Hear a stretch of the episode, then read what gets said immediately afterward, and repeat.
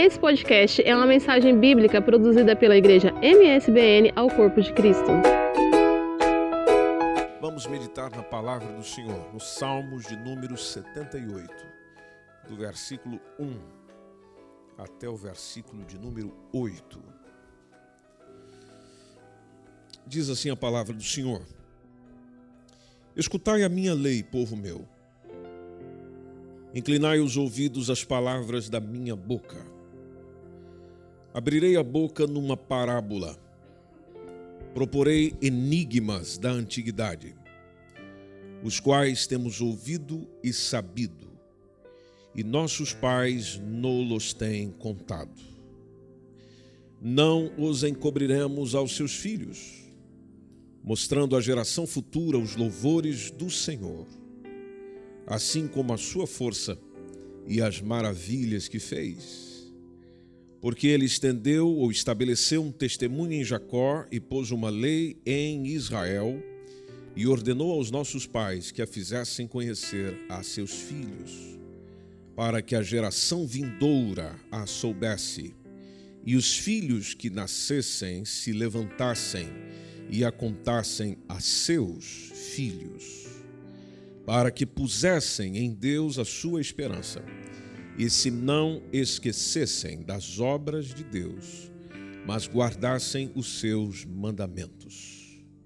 E não fossem como seus pais, geração contumaz e rebelde, geração que não regeu o seu coração e cujo espírito não foi fiel para com Deus. Amém.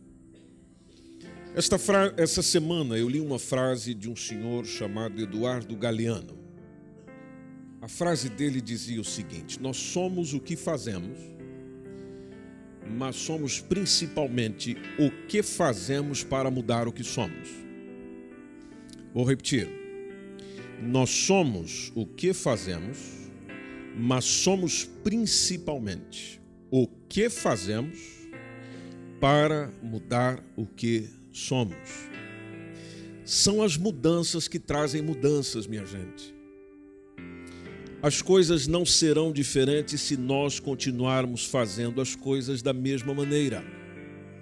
São as mudanças que trazem mudanças. É o fazer diferente que faz as coisas serem diferentes.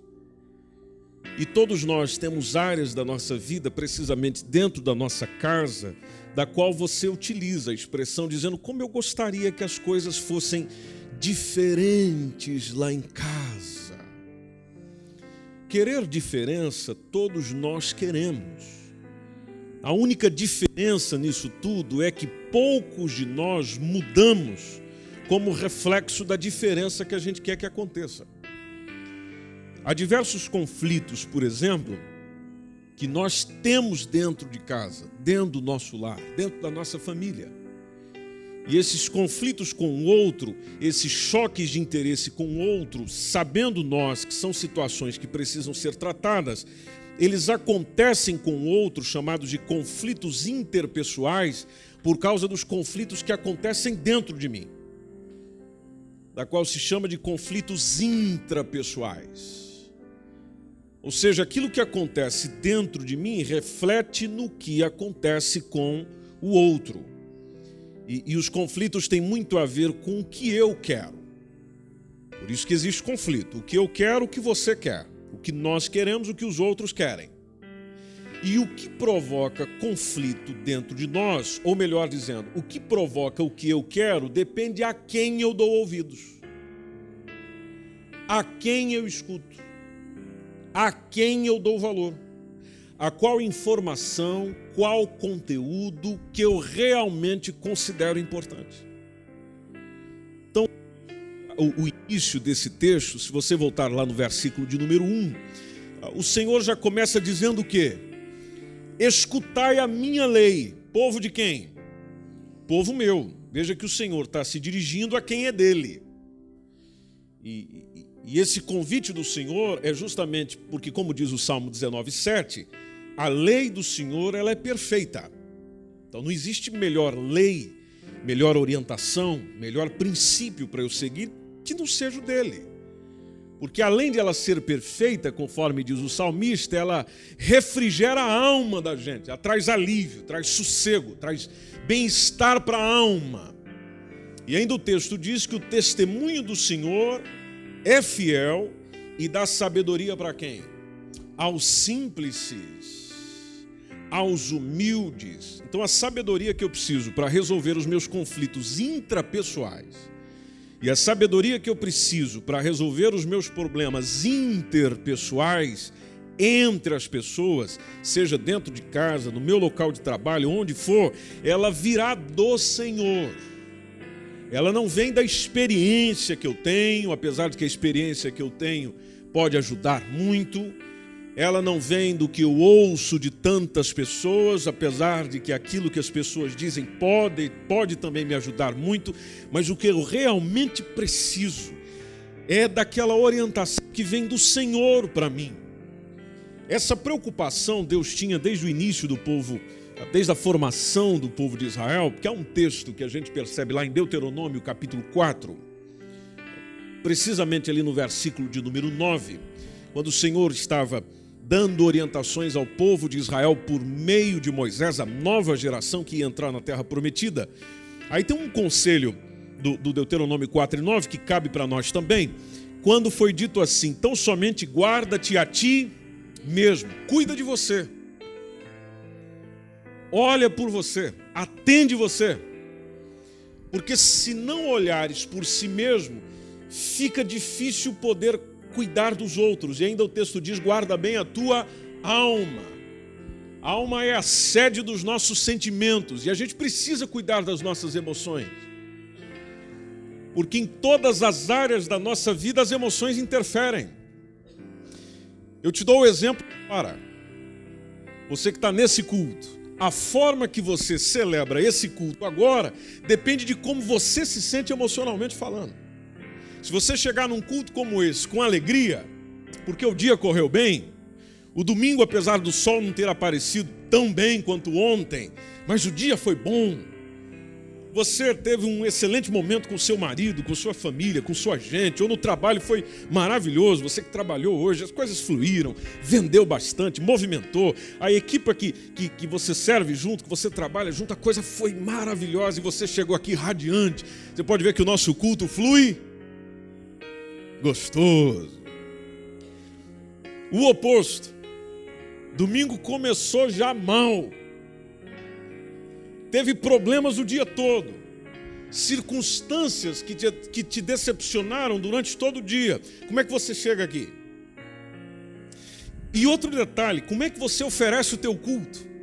Pode ver que fica aquele culto pesado, porque a minha emoção interfere no estado de espírito que eu tenho. Então, às vezes a gente considera que a espiritualidade é mais importante do que as emoções, na verdade, as emoções são mais importantes que a espiritualidade. Porque às vezes, quando as nossas emoções estão feridas, a gente não consegue nem fazer uma oração. Se você tiver um probleminha com esse irmão que está aí do teu lado, ou alguém que está aqui dentro, você já sente uma dificuldade de adorar ao Senhor, então já interfere na sua espiritualidade. Agora, se tiver tudo bem, seja com o irmão, ou com os parentes, ou com o pessoal lá de casa, você se sente mais à vontade. Então veja que as emoções interferem na minha espiritualidade. Então, se eu quero ter uma espiritualidade sadia, eu preciso cuidar do quê? Das minhas emoções, da minha alma. Por isso a expressão do Moisés dizendo: "Guarda-te a ti mesmo", do Moisés dizendo, mas o Senhor orientando e falando por meio dele, e guarda bem a tua alma. Por quê? Que te não esqueças daquelas coisas que os teus olhos têm visto. Ou seja, considera o que você já viu, valoriza o que você já viu, e se não apartem do teu coração todos os dias da tua vida. Se você olhar para o contexto, está falado da lei do Senhor, e aí vem mais um compromisso que é de eu fazer saber tudo isso aos meus filhos e aos filhos dos meus filhos, ou seja, aos meus filhos e aos meus netos. Aí está lá, a gente voltando para o Salmo 78, verso 1, está o convite do Senhor, dizendo: escuta meu ensino, gente. Escuta o meu ensino, ó povo meu. Presta atenção às palavras que estão saindo aqui. Aí o verso 2 nos lembra: em parábolas eu vou abrir a minha boca e eu vou proferir enigmas do passado. A, a parábola é uma, é uma pequena narrativa. Às vezes você lê parábolas na Bíblia e pensa que parábolas são histórias reais. Não, não são. Com exceção de Lucas 16. Mas no demais é simplesmente uma alegoria, uma produção literária, uma pequena narrativa que usa alegorias para transmitir uma lição moral. Parábola não é fato real. No ministério de Jesus, as parábolas eram muito comuns, porque na literatura oriental, que era o contexto de Jesus, as parábolas eram também comuns, que consistem de histórias que pretendem trazer algum ensinamento, alguma lição de vida. Por isso que Jesus contava uma parábola, depois explicava. Jesus contava uma parábola, depois sintetizava o ensino. Elas possuem muito simbolismo. Cada elemento da, da parábola vai tendo uma, um, um, significado específico. E Jesus fez imenso, é, contínuo, é, é, um contínuo uso delas. Tanto que até o Mateus 3, 13, 13 e 13, e não só, vários versículos dentro deste capítulo, diz, tem, tem a expressão de Jesus, até ele mesmo falando: Olha, por isso que eu vos falo por meio de parábolas, porque essas pessoas que me ouvem vendo não enxergam, escutando não ouçam e muito menos compreendem. Agora, uma coisa é certa: a parábola facilita o autoconhecimento, porque quando se conta uma história e se traz um ensino moral daquela história que eu estou ouvindo, isso me leva a uma autorreflexão. Na autorreflexão eu me conheço. Na autorreflexão eu me descubro. Na autorreflexão eu começo a pensar de quem verdadeiramente eu sou, se está próximo daquilo que eu gostaria ser, que eu gostaria de ser. E um excelente momento para essas coisas acontecerem é dentro da minha casa. Porque o que eu quero que aconteça fora de casa depende daquilo que eu compartilho dentro. Por isso que o versículo de número 3 do Salmo 78 tem aquela expressão do salmista, que é um cântico, que, que inclusive vem de Asaf, dizendo: Os quais temos ouvido e sabido, e nossos pais nos têm contado. Ou seja, a informação que eu tenho da lei de Deus, a informação que eu tenho da orientação de Deus, eu ouvi de quem? Do professor da escola dominical. A orientação que eu tenho de Deus, eu ouvi de quem? Eu ouvi do pastor da igreja? Não. Para o salmista é: eu ouvi dos meus pais. Porque os mais importantes conceitos da vida são formados na intimidade do lar. No lar, na minha casa, na sua casa, é que os conceitos mais importantes da vida são ensinados. O caráter é forjado, orientado, formado, e a Bíblia nos auxilia nesse processo. Porque a Bíblia não só nos ensina a viver, ela dá princípios para viver. E princípios são importantes, porque é o princípio que determina o meu princípio são os princípios que eu tenho que determinam de onde eu arranco. São os princípios que eu tenho que orientam a minha caminhada. Se você observar no Salmo 102, por exemplo, verso 18, o, o povo de Israel tinha essa consciência muito clara, dizendo: olha, isso se escreverá de geração para geração, e o povo que se criar louvará ao Senhor. Mas veja a primeira parte do texto: isto se escreverá para a geração futura, geração a geração. Veja a importância de transmitir para a próxima geração aquilo que eu tenho como princípio, como valor. E através desse princípio bíblico, os pais vão podendo transmitir aos filhos os preceitos divinos a que eles, para que esses mesmos filhos jamais esqueçam. Por isso que voltando no versículo 4 do Salmo 78, está a expressão do salmista dizendo: "Nós não encobriremos aos filhos tudo isso que nós temos aprendido, nós não vamos deixar parar aqui, nós vamos deixar prosseguir. Não os encobriremos aos seus filhos, mostrando à geração futura os louvores do Senhor, assim como mais o que? A sua força e as maravilhas que ele fez. Então, o que é que poderia ser melhor do que adorar a Deus e estudar a Sua palavra, de forma em que todos tenham essa mesma consciência da importância, da necessidade, da preciosidade disso? Bom, é fazer isso em família, é fazer isso dentro de casa, é desenvolver isso dentro do meu contexto familiar. Na Bíblia existem diversos pais que estavam conscientes do seu dever, o primeiro deles é o Adão. O Adão, por exemplo, quando os filhos foram oferecer ao Senhor as primícias do seu trabalho, está em Gênesis 4, versículos 3 e 4, eles demonstraram que tinham recebido dos seus pais conceitos, princípios sólidos sobre Deus, sobre o relacionamento com o homem. Então isso significa que Adão e Eva simplesmente desenvolveram nos filhos, e aqui eu vou chamar de culto doméstico, desenvolveram nos filhos com esse culto doméstico de uma forma em que eles aprenderam a cultuar o verdadeiro Deus. Outro exemplo é o caso de Noé. Noé, naquele encontro que ele teve com Deus, que o Senhor ordena, Gênesis 6 e 18, Gênesis 6 e 18, que o Senhor ordena que ele entre na arca, e o Senhor até diz: Tu e os teus filhos, e, e a tua mulher, e, e as mulheres dos teus filhos contigo. Então, nessa expressão de Deus, a gente pode concluir que se Noé não tivesse ensinado os seus filhos a obedecerem a Deus, eles não teriam entrado na arca com ele. Porque eles teriam se unido à geração do seu tempo dizendo: o pai está louco. Mas interessante que eles ouviram o que o pai transmitiu, o que Deus transmitiu ao pai, acreditando na relação que Deus tinha com o pai, de forma em que aquilo que Deus lhe falou, nós estamos juntos, nós estamos dentro. Outro exemplo é o Abraão. O próprio Deus, inclusive, dá o testemunho de Abraão, está lá em Gênesis 18 e 19. Veja que tudo isso em Gênesis, quando diz que, pois eu escolhi você, Abraão, para que ordene aos seus filhos. Olha já o compromisso, para que ordene aos seus filhos, para que guardem o caminho do Senhor, e deste modo o Senhor realizará para Abraão o que lhe prometeu. Voltando para o Salmo 78 e 5, a expressão do salmista foi: Olha, o Senhor estabeleceu um testemunho em Jacó, ele pôs uma lei em Israel, ou seja, nós temos ordem nisso aqui, nós temos princípios nisso aqui, nós temos valores nisso aqui, isso aqui não está desorganizado, não. Há uma organização que vem do nosso Deus, do nosso Senhor, e lá está a consciência deles no versículo 5, dizendo: Ele ordenou aos nossos pais. Não chega a ser opção, chega a ser ordem ordenou aos nossos pais que a fizessem conhecer o que? Aos seus filhos. Isso era tão enraigado nessa gente que os pais de Moisés, por exemplo, passou, o, o, Moisés passou mais tempo sob a influência da cultura egípcia no palácio de Faraó do que propriamente com os seus pais.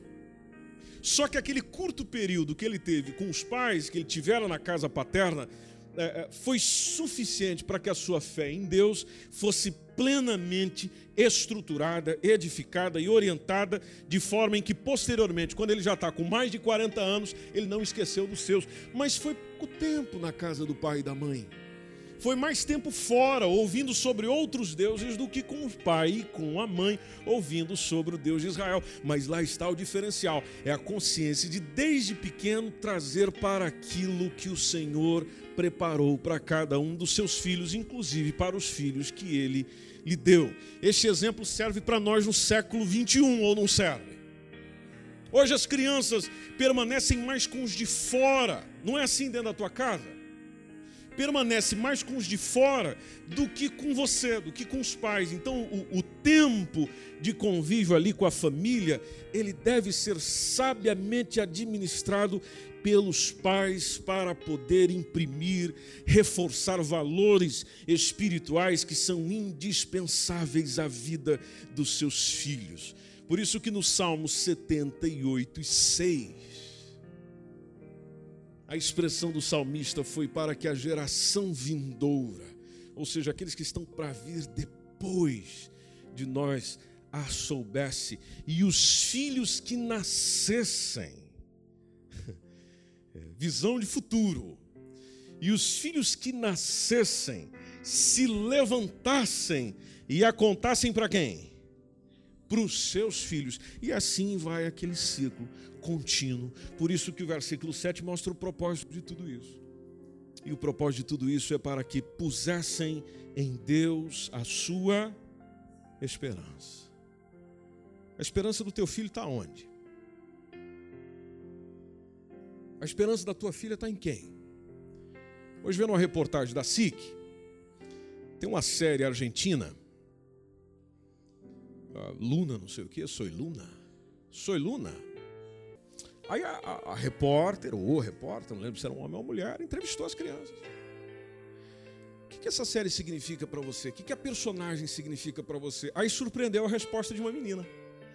A menina falou, porque ela me ajuda a encontrar, pronto, da expressão dela como criança, a encontrar com os meus desafios. Engraçado, a personagem de uma série que é uma mentira, ou não é? É uma mentira, porque série é uma produção de televisão, dá mais esperança para uma criança do que aquilo que é verdade. Ela se esconde, ou melhor, não, não, teria, não teria o aspecto de esconder, ela se deixa mergulhar aprofundar numa mentira para ver se encontra algum fundamento de verdade para enfrentar a vida. Na sua casa, se o repórter chegasse e fizesse a pergunta para os teus filhos, as tuas filhas, a, a esperança deles é quem? É voltada para quem? E aí, o, o, caso do texto diz para que se pusessem em Deus a sua esperança e se não esquecessem, principalmente aquilo que Deus diz, não se esquecessem das obras de Deus, mas guardassem o que, pessoal? Seus mandamentos. Há um, um jovem, um jovem pastor no Novo Testamento, é citado o nome dele, inclusive duas cartas foram escritas para ele, que é o Timóteo. E o jovem Timóteo, na carta que o apóstolo Paulo escreveu para ele, faz inclusive da citação da mãe e da avó, a Eunice e Loide. Ele tinha como base um conhecimento que foi adquirido em três fontes precisamente. Em primeiro lugar, com os rabinos, que o instruíram na sinagoga, depois os mestres cristãos, entre eles Paulo, mas lá está principalmente a sua família, a sua mãe e a sua avó.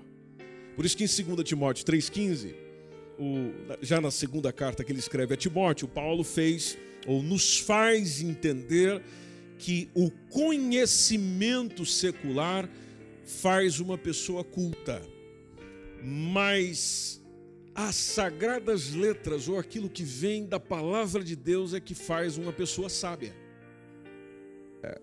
Você pode perceber que no nosso tempo, as pessoas cultas são as que fazem as maiores besteiras. Ou seja, tem cultura, tem inteligência, mas não tem sabedoria.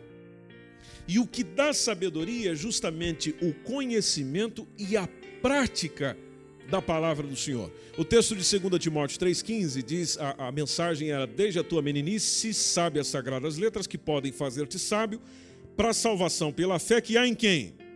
Em Cristo. Bom, se a gente lembrar das palavras de Jesus, Mateus 7, 24, ele disse: Todo aquele, pois, que escuta as minhas palavras e as e as pratica. Ele disse que essa pessoa é assemelhada a um, a, assemelhada a um homem prudente. Pessoa prudente, pessoa sábia, que edifica a sua casa sobre a rocha. E se a gente for para o livro de Jó, precisamente Jó 15, 18, o Jó 15, 18, que o sábio repete a sabedoria recebida do seu pai. Então veja a influência que você, pai, você, mãe, tem na vida dos seus filhos. Quando ele diz lá que os sábios anunciaram e que ouviram de seus pais e não ocultaram. Ou seja, eu não oculto aquilo que eu recebi. O que eu recebi é o que eu repasso. O anseio do sábio, por exemplo, é chegar à velhice com condições de ensinar a outros. Porque ele sabe a importância que isso tem. O Salmo 71 e 18 é, tem uma, uma expressão interessante quando fala disso porque dentro do hino do Salmo 71 está dizendo: Agora também, quando eu estou velho e de cabelos brancos, não me desampares, ó Deus. Esse aqui é o Salmo do Velho. Né? Até que tenha anunciado a tua força a essa geração. Olha a intenção do salmista: até que eu tenha anunciado a tua força a essa geração. A minha preocupação é anunciar a essa geração, é transmitir o conhecimento, é repassar o conhecimento. E ainda acrescenta todo o poder e o teu poder a todos os vindouros, ou seja, para aqueles que estão vindo aí. Quando se olha para Eunice do Novo Testamento, a Eunice é lembrada como a mamãe piedosa dedicada à instrução espiritual do seu filhão Timóteo e é um modelo para todas as mamães e para todos nós. Então, às vezes, as coisas vão indo mal por opção, não por falta de recomendação. Às vezes as coisas vão mal por opção da gente, não é por falta de recomendação. Deuteronômio capítulo 5, versículo 29, a palavra do Senhor tem um convite que diz assim: Quem dera Olha só o convite do Espírito Santo. Quem dera que eles tivessem tal coração que me temessem, que guardassem todos os meus mandamentos todos os dias, para que bem lhes fosse. Para que bem lhes fosse, ou seja, para que tudo fosse bem, e não só eles, aos seus filhos, por uma semana, por um dia, por um mês. Não. O texto diz para sempre. Olha o perigo da negligência, minha gente. Quando a gente vai para o livro de Juízes, o livro de Juízes mostra a negligência de um povo quanto à ordenança divina de repassar conhecimento de Deus aos seus filhos. Porque o livro de Juízes conta resumidamente a história do período entre a morte de Josué e, e, o início da monarquia de Israel, um, um, total de mais de três séculos. E se você observar, por exemplo, Juízes 2 e 10, ah, o, o texto diz que foi congregada toda aquela geração aos seus pais, e a outra geração, olha, aqui está falando dos jovens, a outra geração após eles se levantou. Só que o que, que acontecia? Essa nova geração não conhecia o Senhor. Bom, se não conhece, é porque não foi repassado. Não conhecia o Senhor, nem tampouco a obra que fizera a Israel. Ou seja, todas aquelas recomendações que a gente já leu de Deuteronômio foram desconsideradas pelo povo de Israel. E, e diversas vezes você vai encontrar em juízes, ah, aí mesmo, mais à frente, capítulo 21, verso 25, capítulo 17, verso 6, capítulo 18, verso 1, capítulo 19, também o versículo 1, logo no início do capítulo, há uma expressão que é comum no livro de Juízes, quando diz: Naqueles dias não havia rei em Israel, e cada um fazia. É aqui onde está complicado. Cada um fazia conforme o que achava mais reto. Tenta o 21 e 25, Thaís. Tá Naqueles dias não havia rei em Israel, cada um fazia o que achava mais reto. Bom, fazer o que cada um acha mais reto se chama relativismo. Relativismo é viver segundo o que eu acho que é, o que eu penso que deve ser. E relativismo dá uma confusão contínua. Aí o povo de Israel foi só sofrendo. Se você observar o capítulo 2, versículo 19, aí no livro de Juízes, diz que falecia um juiz, o povo se corrompia ainda mais do que os seus pais, iam andando após outros deuses, servindo e encurvando-se a outros deuses, nada deixavam das suas obras, não deixavam o seu duro caminho. Depois, essa semana, você pode ler no capítulo 19 até o capítulo 21, onde tem uns relatos, um dos relatos mais tristes de toda a história de Israel, da história bíblica, se assim podemos dizer, com a depravação que chegou. Tem até um caso de estupro lá. Estupro coletivo, meu irmão. Aí você fica pensando, mas, mas quem fez isso? De fora da, da, da igreja? Não, pessoal de dentro, da tribo de Israel. Mas por que tudo isso? Por falta dessa transmissão de conhecimento para a geração futura. Teve é, estupro, teve homicídio. Como resultado, quase que a tribo de Benjamim foi exterminada, quase que o negócio foi tudo abaixo. Por falta de quê? falta de transmissão do conhecimento à geração futura. Porque como os pais não fizeram a sua parte, então o que é que aconteceu? A geração fazia conforme achava que deveria fazer. Adicionando que não tinha rei para colocar a ordem no negócio, então a coisa se tornou uma anarquia. Eu sei que você tem sonhos para sua família, para sua casa, e você pode sonhar com aquilo que você quiser. Você pode ser o que você quer ser, porque você possui apenas uma vida e, e naturalmente deve aproveitá-la, porque só tem uma chance para isso. Você pode fazer o que você quiser fazer, mas uma boa coisa, uma boa recomendação é de quando a palavra de Deus orienta os nossos passos, dizendo: Olha, é o seguinte, o Senhor tem boas coisas para você. Deus tem boas orientações para você. Pega essas orientações, traz para a tua vida, mas não deixa só com você não. Vai passando para a geração futura, vai passando para a tua casa, vai passando para os teus filhos, vai passando para a tua descendência. É o que diz o livro do profeta Joel, capítulo 1, versículo 3. Fazei sobre isto uma narração aos vossos filhos, e vossos filhos aos seus filhos, e os filhos destes a outra geração. Aprende do Senhor. Veja a expressão do versículo 1 do Salmo 78. Ouve a lei do Senhor, traz para você, vive, experimenta, mas vai repassando porque o repassar determina conforme o seu nome será lembrado no futuro. E a forma que você vive é, é determinada pela forma que você vê as coisas. As perspectivas que você tem é fruto de perspectiva que você aprendeu de alguém. Alguém que te deu um sonho, uma ideia, uma visão. E o que é aprendido no seu lar como virtude, os filhos desejarão também obter na sua vida. Então, naturalmente, uma, uma das coisas que mais o ser humano quer é menos problemas para resolver amanhã. Bom, se você quer menos problemas para resolver amanhã, então resolva agora o que pode vir a ser um problema. Invista mais na prevenção do que na solução. Invista mais tentando evitar o que você não quer, para que amanhã você não passe o teu futuro consertando o teu passado. E a palavra de Deus dá conselho para isso o tempo todo. Faça assim, faça dessa forma, oriente assim, oriente dessa forma. Por isso que o Salmo 78 e 7, voltando lá no Salmo 78, diz que é melhor investir recursos na prevenção do que na solução, porque a ideia deles era, transmitindo isso aos nossos filhos, o que nós estamos fazendo? Para que pusessem em Deus a sua esperança e não se esquecessem.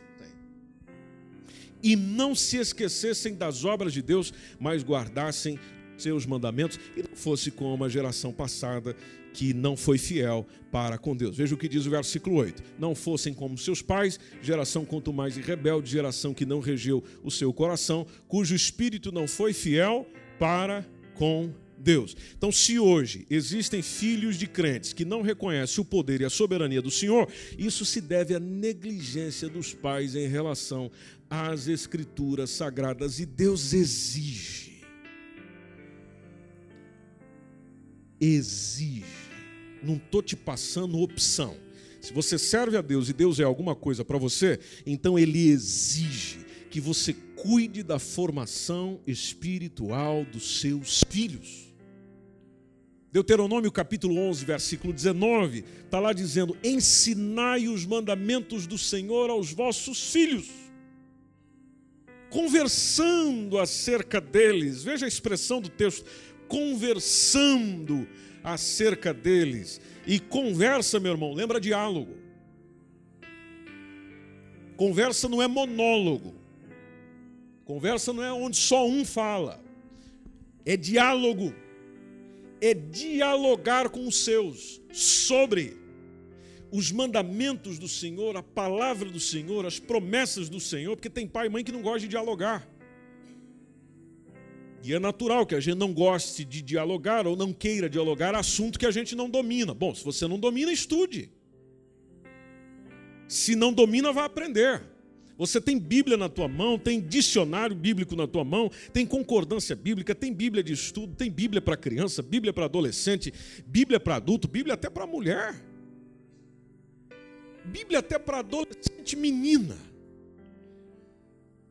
E como se isso não fosse suficiente, Deus levantou entre nós, no mundo todo, pessoas, homens e mulheres fantásticas com um dom de sabedoria para escrever para nós. Livros de diversos títulos, de diversas maneiras, de diversas formas, que vem trazendo recomendações do que fazer. A palavra de Deus diz: converse acerca deles quando estiverdes sentado na casa, nos momentos em que estiverdes andando pelo caminho, ao deitardes, quando vos levantardes para um novo dia. E se não atentarmos para esse dever, pode esperar resultado desastroso na sua vida é problema para amanhã. Se quisermos uma, uma família, uma igreja fiel, uma igreja consciente dos seus deveres, nós temos que cuidar dos nossos filhos para que eles mantenham o exemplo de fidelidade, de sinceridade, de aproximação ao Senhor. Isso é feito através do exemplo. Porque é hipocrisia ensinar para os outros o que você não vive. Isso vem através do exemplo. Se percebe em você, vai ser repetido nele, através do exemplo. E lá está através do diálogo, porque nós vivemos dias onde o diálogo, a conversa, a discussão prevalece. Fruto da democracia, mas prevalece. É necessário continuar a conversa. Efésios 6,4 diz: Vós, pais, não provoqueis a ira os vossos filhos, mas criai-os na doutrina, na admoestação do Senhor. Veja interessante a expressão do texto: não é criar na doutrina da escola, não é criar na doutrina dos nossos tempos, não, não é criar na admoestação da sociedade, não é criar na admoestação dos especialistas em educação. Não, o texto diz: criai-os na doutrina e na admoestação do Senhor. Aí tem a pergunta principal: mas de que maneira eu faço isso então? O que, que eu devo avançar? O que, que eu devo fazer? O que, que eu posso começar amanhã? E eu te dou uma sugestão hoje: comece amanhã, se você ainda não faz, o culto doméstico. Culto doméstico. Como a gente tem o hábito de sempre começar coisas novas na segunda-feira, apesar de que a segunda-feira já é o segundo dia da semana, mas lá está o nosso hábito de só começar na segunda-feira. Amanhã, a partir de amanhã, comece o culto doméstico, porque as relações são fortalecidas quando a família se encontra. E é gostoso quando a família se encontra, reserva lá 10 a 15 minutinhos para orarmos juntos, cantarmos juntos, lermos a Bíblia juntos cantarmos juntos, orarmos juntos, lermos a Bíblia juntos. Mas, pastor, lá ninguém prega, tem problema. Abre um texto, lê o texto juntos.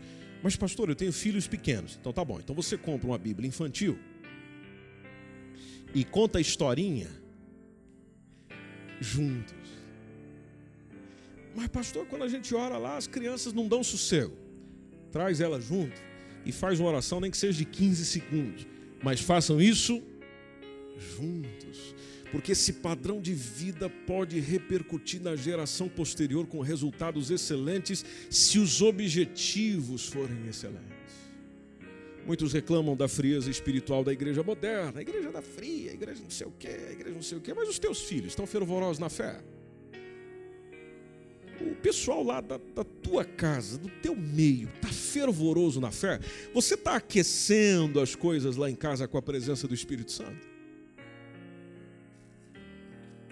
Porque aqui acontece o que acontece lá. Quem adora em casa, adora aqui.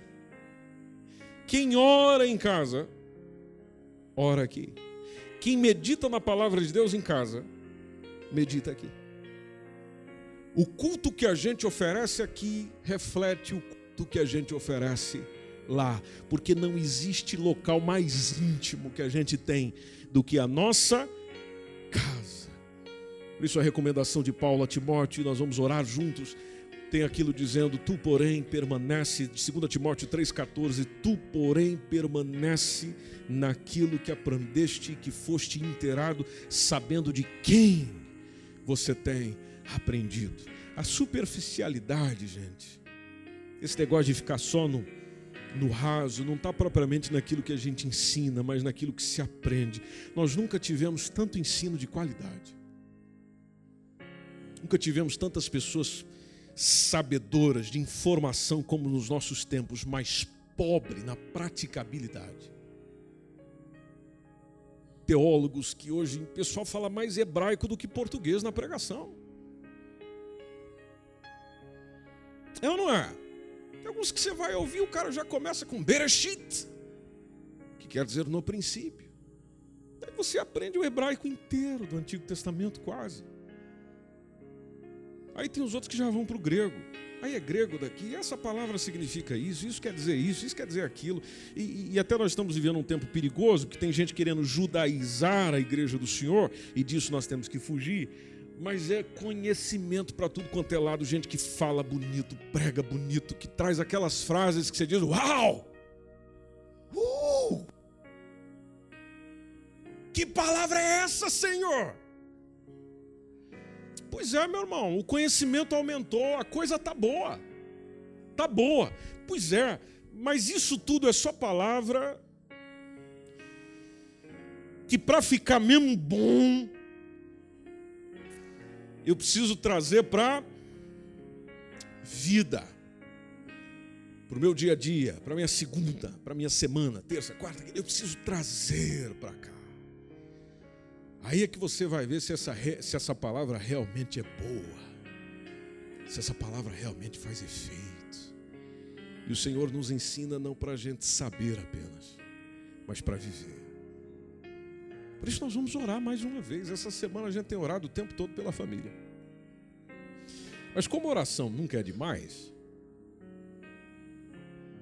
nós vamos orar mais uma vez pela nossa casa pelos nossos pais, pelos nossos filhos, pelo seu marido, pela sua esposa, pela sua gente. Para que todos esses princípios que a palavra de Deus tem não fiquem apenas na teoria das pregações, mas fiquem na vivência das nossas realizações. Todo dia, em todo tempo. O Espírito Santo quer nos ajudar, gente. A pergunta é: você quer ajuda? Você quer ajuda? Essa é a pergunta. Se você quer, esteja em pé em nome de Jesus. Pastor, o que eu faço lá no culto doméstico? Muito simples. Chama a tua gente, preferivelmente antes de dormir. Desliga aquela televisão desconecta um pouquinho daquele telemóvel. Fala, pessoal, vem cá, vem cá, filhos, vem cá, vem cá. Vamos cantar aquele hino com aquela voz de canário que a gente tem. Nem que seja bom é estarmos aqui louvando a Deus. Nem que seja em espírito e em verdade. Aqueles corinhos que estão mais velhos do que. Mas é, é o que você sabe. Mas eu canto desafinado. Pois é. Ainda bem que Deus não olha para essa afinação sua. Desde que seja feito com sinceridade. Depois que nós cantar, o que, que a gente faz? Abre um texto bíblico. Abre aí, filho. Lê para gente. Se for alguém que já lê, lê para nós. Cada um vai ler um texto. Leram? Amém. Quem tem pedidos de oração aqui? Mas dá para fazer isso lá em casa? Claro que dá, ué. Olha, eu quero que Deus me ajude lá na escola. O próprio pai e mãe fazer os pedidos de oração em favor das situações que acontecem dentro de casa. Oh, nós estamos vivendo dias de crise financeira. Precisamos conversar sobre isso. Esse momento pode ser a reunião em família que começa a mudar a realidade dentro de casa de forma que teu casamento melhora, a relação com os teus filhos melhora, as coisas vão melhorando. Por quê? Porque Deus é prioridade no teu lar. Quanto tempo você dedica para refletir em Deus com a sua família? Proteger de ameaças a tua família, fortalecer o seu casamento, orientar bem seus filhos. Dias difíceis, gente, exigem medidas sábias. E você precisa dedicar tempo para isso. E eu que não tenho meu marido ou a minha mulher não não tenha não segue a mesma fé no Senhor do que eu sigo. O que é que eu faço? Bom, nesse caso, é você e Deus. Podes convidá-los. Caso eles não queiram, porque já é desafiante para você, é você e Deus. Mas não abra mão do seu culto doméstico com Deus. Todo dia, todo tempo, em toda circunstância. Sua família está por aqui? Só se ela estiver. E se você estiver pertinho dela, dê a mão aí um para o outro. E nós vamos orar juntos mais uma vez. Nós queremos abençoar a tua casa, abençoar a tua família, abençoar a tua gente, abençoar teu lar. Se você for feliz dentro do lar, você será feliz em qualquer lugar. Se você tiver paz dentro do lar, você terá paz em qualquer lugar. Se você tiver gozo dentro do lar, você terá gozo em qualquer lugar.